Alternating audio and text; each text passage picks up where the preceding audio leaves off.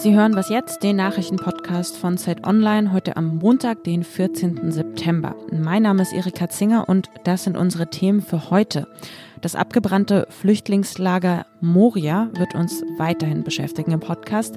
Und es geht um das Lieferkettengesetz. Darauf kann sich die Regierung bislang nicht einigen. Warum das so ist, das besprechen wir gleich. Zunächst aber ein Blick auf die Nachrichten. Ich bin Anne Schwedt, guten Morgen. Bei der Kommunalwahl in Nordrhein-Westfalen hat die CDU Hochrechnungen zufolge gewonnen. Die Partei kam demnach auf 35 Prozent der Stimmen. Die SPD machte Verluste von mehr als sieben Punkten und erzielte 23,8 Prozent. Die Grünen verbesserten ihr Ergebnis um sieben Punkte auf 18,7 Prozent. Die FDP kam der Hochrechnung zufolge auf 5,5 Prozent, die AfD auf 5 Prozent und die Linke auf 3,6 Prozent der Stimmen. Der nordrhein-westfälische bayerische CDU-Vorsitzende und Ministerpräsident Laschet bezeichnete den Sieg seiner Partei als Anerkennung für seine Corona-Politik.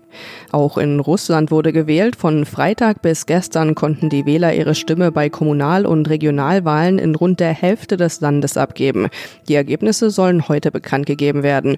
Für Präsident Putin und die Kreml-treue Partei Geeintes Russland gelten die Wahlen als wichtiger Stimmungstest. Parteichef Medvedev erklärte, laut den Nachwahlbefragungen gehe Geeintes Russland als Sieger aus der Wahl hervor. In der drittgrößten russischen Stadt Novosibirsk haben offenbar Unterstützer des Oppositionspolitikers Nawalny die Abstimmung zum Stadtrat gewonnen. Auch in Tomsk sieht es so aus, als würde geeintes Russland seine Mehrheit verlieren. Redaktionsschluss für diesen Podcast ist 5 Uhr.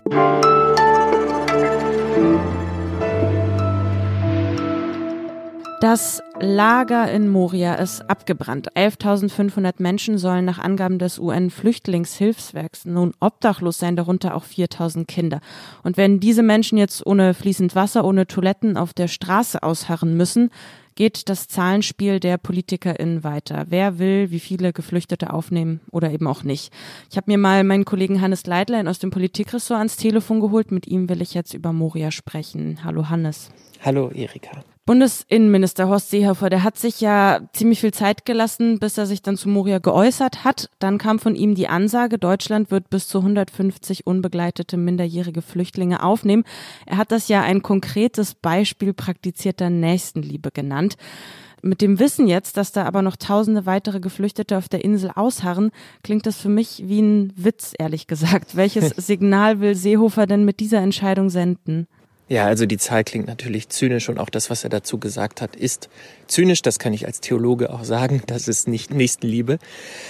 Seehofer will jetzt natürlich nicht die aktuelle Politik in Frage stellen und es geht bei den 400 insgesamt 406 Kindern auch um minderjährige ähm, Geflüchtete, die bereits auf griechischem Festland sind und das sagt Seehofer nicht diese Kinder müssen verteilt werden über Europa. Die äh, restlichen Menschen, die da jetzt noch in Moria ausharren und obdachlos geworden sind, die müssen noch nicht verteilt werden. Und sobald sie nämlich äh, griechisches Festland betreten, können sie nicht mehr zurück in die Türkei. Das ist äh, gängige Politik und durch das äh, Flüchtlingsabkommen mit der Türkei auch so geregelt.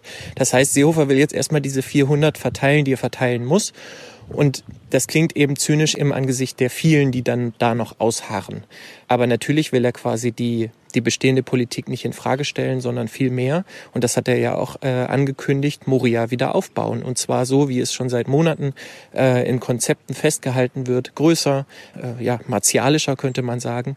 Und dann eben auch als Außenposten, als Grenzschutzeinrichtung, äh, nicht nur als äh, Unterkunft, sondern auch als ein Ort, womöglich äh, beschleunigte Asylverfahren stattfinden können. Katrin Göring-Eckardt, Fraktionschefin der Grünen, hat jetzt gefordert, dass Deutschland vorangehen gehen müsse und die Geflüchteten aufnehmen muss. KritikerInnen entgegnen dann aber, dass dieser deutsche Alleingang bloß andere EU-Länder entlasten würde, die unwillig sind. Was ist denn davon zu halten? Naja gut, dass die Opposition jetzt quasi versucht, diese Notlage als Hebel zu benutzen, ist ja total verständlich und vielleicht auch äh, aus Sicht der allermeisten richtig. Äh, immerhin sind da Menschen jetzt wirklich obdachlos. Was aber äh, die Kritiker sagen, ist natürlich, dass jetzt durch das, was Katrin Göring-Eckardt sagt, äh, eben genau das äh, gemacht wird, die Politik in Frage gestellt wird, nämlich, dass man seit Jahren versucht, einen äh, gemeinsamen Weg, eine gemeinsame Lösung zu finden, äh, einen Verteilschlüssel, wie diese Geflüchteten auf äh, Europa, auf die europäischen Länder verteilt werden können Und das hat nie geklappt. Das ist ein leeres Versprechen bisher. Ähm, dieser Verteilschlüssel war nie zu finden.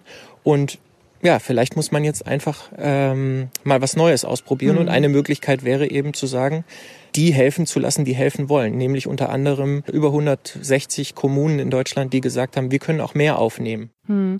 Deutschland hat ja jetzt auch derzeit die EU-Ratspräsidentschaft inne. Die könnte man vielleicht gut für diese Situation nutzen, oder? Könnte man, wenn man wollte.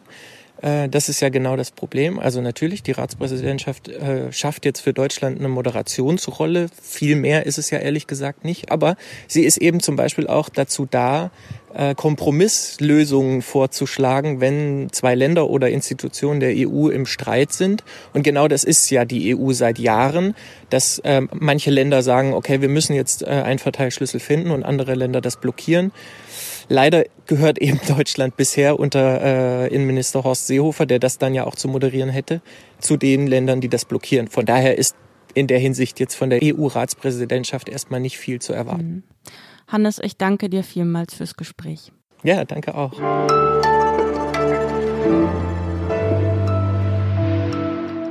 Und sonst so? Manche Menschen scheinen jetzt tatsächlich mehr Zeit zu haben durch die Corona-Krise.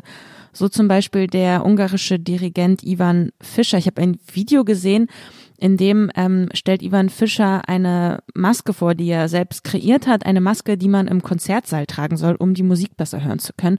Sie müssen sich das folgendermaßen vorstellen. Diese Maske, die wird aufgesetzt wie eine Brille. Also unten befindet sich ein Mund-Nasenschutz und an den Bügeln der Brille sind so Hände aus Plastik befestigt. Das sieht dann so aus, als ob man sich quasi die eigenen Hände hinter die Ohren legt, um die Musik besser zu hören. Das hat auf jeden Fall akustische Vorteile, aber man sieht auch ziemlich bescheuert aus. Ja, diese Erfindung vom ungarischen Dirigenten ist kein Einzelstück. Sie können die auch erwerben. Er bietet das in seinem Online-Shop an.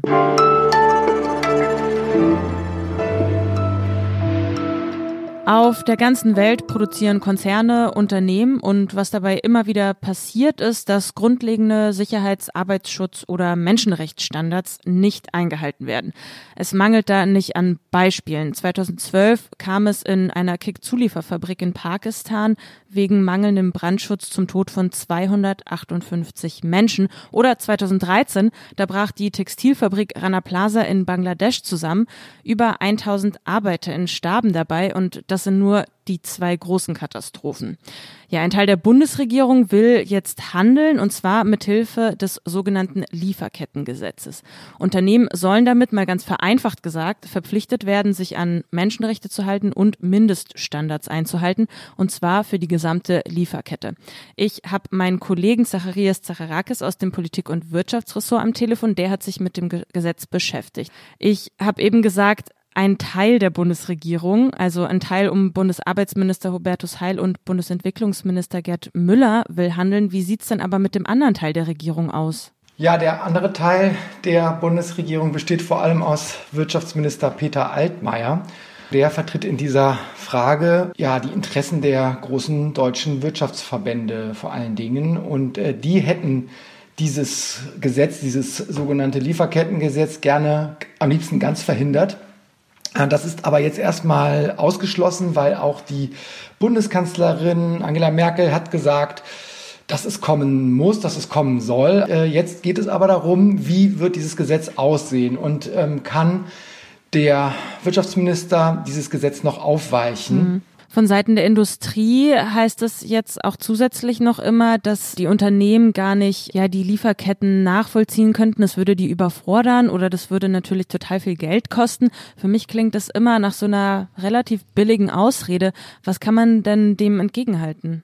Ja, man kann dem die Realität entgegenhalten. Es gibt nämlich schon eine Menge Unternehmen, die längst ihre Lieferketten transparent nachvollziehbar gemacht haben und die regelmäßig überprüfen, ähm, wie die Menschenrechte oder Umweltstandards bei ihren Lieferanten eingehalten werden, überall auf der Welt.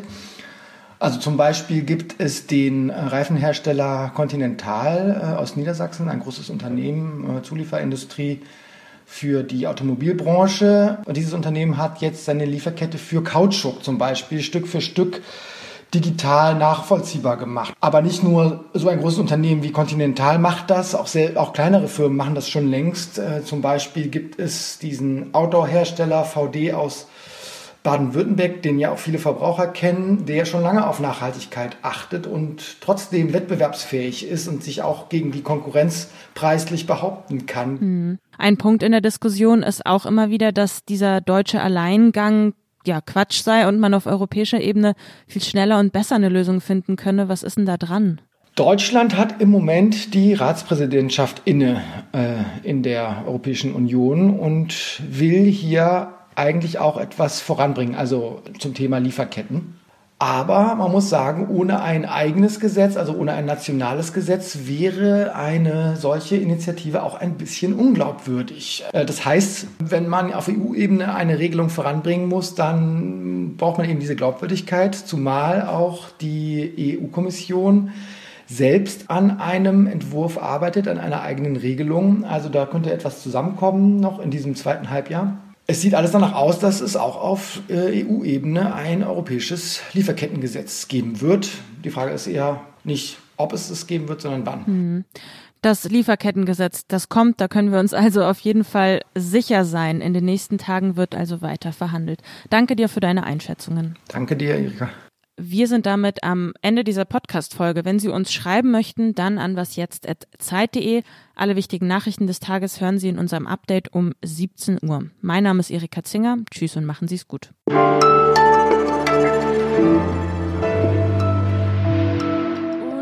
Schluss. Ja, super. Das war doch eine gute Aufnahme. Danke. Auch niemand reingeplatzt im Homeoffice oder sonst irgendeine Unterbrechung.